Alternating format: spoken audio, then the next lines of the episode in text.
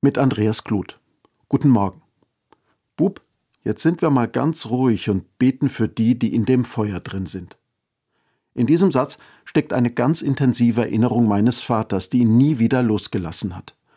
Heute vor 78 Jahren wurde Mainz im Zweiten Weltkrieg von 435 Bombenflugzeugen angegriffen.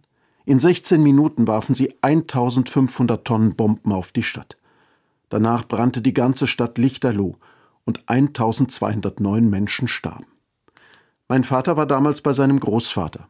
Die beiden sahen den Angriff von der anderen Rheinseite aus. Mein Vater war neun Jahre alt und ganz aufgeregt, weil er versuchte, die Flugzeugtypen zu identifizieren. Sein Großvater hat ihn dabei unterbrochen. Nicht unfreundlich, aber bestimmt. Auf der anderen Seite tobte ein Feuersturm durch die zerbombte Stadt. Der alte Mann war ein frommer Mann und tat mit dem Enkel das Einzige, was man noch tun konnte in dieser Situation. Sonst war nichts übrig geblieben in diesem Schrecken. Bub, jetzt sind wir mal ganz ruhig und beten für die, die in dem Feuer drin sind.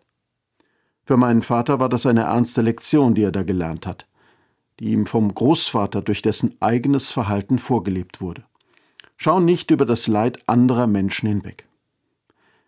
In Mainz denken die Menschen heute in der Ruine der damals zerstörten Kirche St. Christoph an das, was 1945 bei dem Bombenangriff geschah. Aber wir können uns gar nicht daran erinnern, ohne an das zu denken, was Menschen an Leid und Schmerz bis heute widerfährt. Wir können nicht an die Opfer damals denken, ohne zu sehen, was seitdem immer wieder und wieder geschieht. Krieg in der Ukraine und an vielen anderen Orten der Welt. Mehr als zwei Dutzend gewaltsame Konflikte gibt es derzeit auf unserer Erde. Ich weiß nicht, was Großvater und Enkel damals gebetet haben. Nachher in St. Christoph werden wir die Worte Jesu hören. Selig sind die Friedensstifter, denn sie werden Gottes Kinder heißen. Und wir werden darum beten. Gott, mach mich zu einem Werkzeug deines Friedens. Andreas Kloth, Mainz, Evangelische Kirche.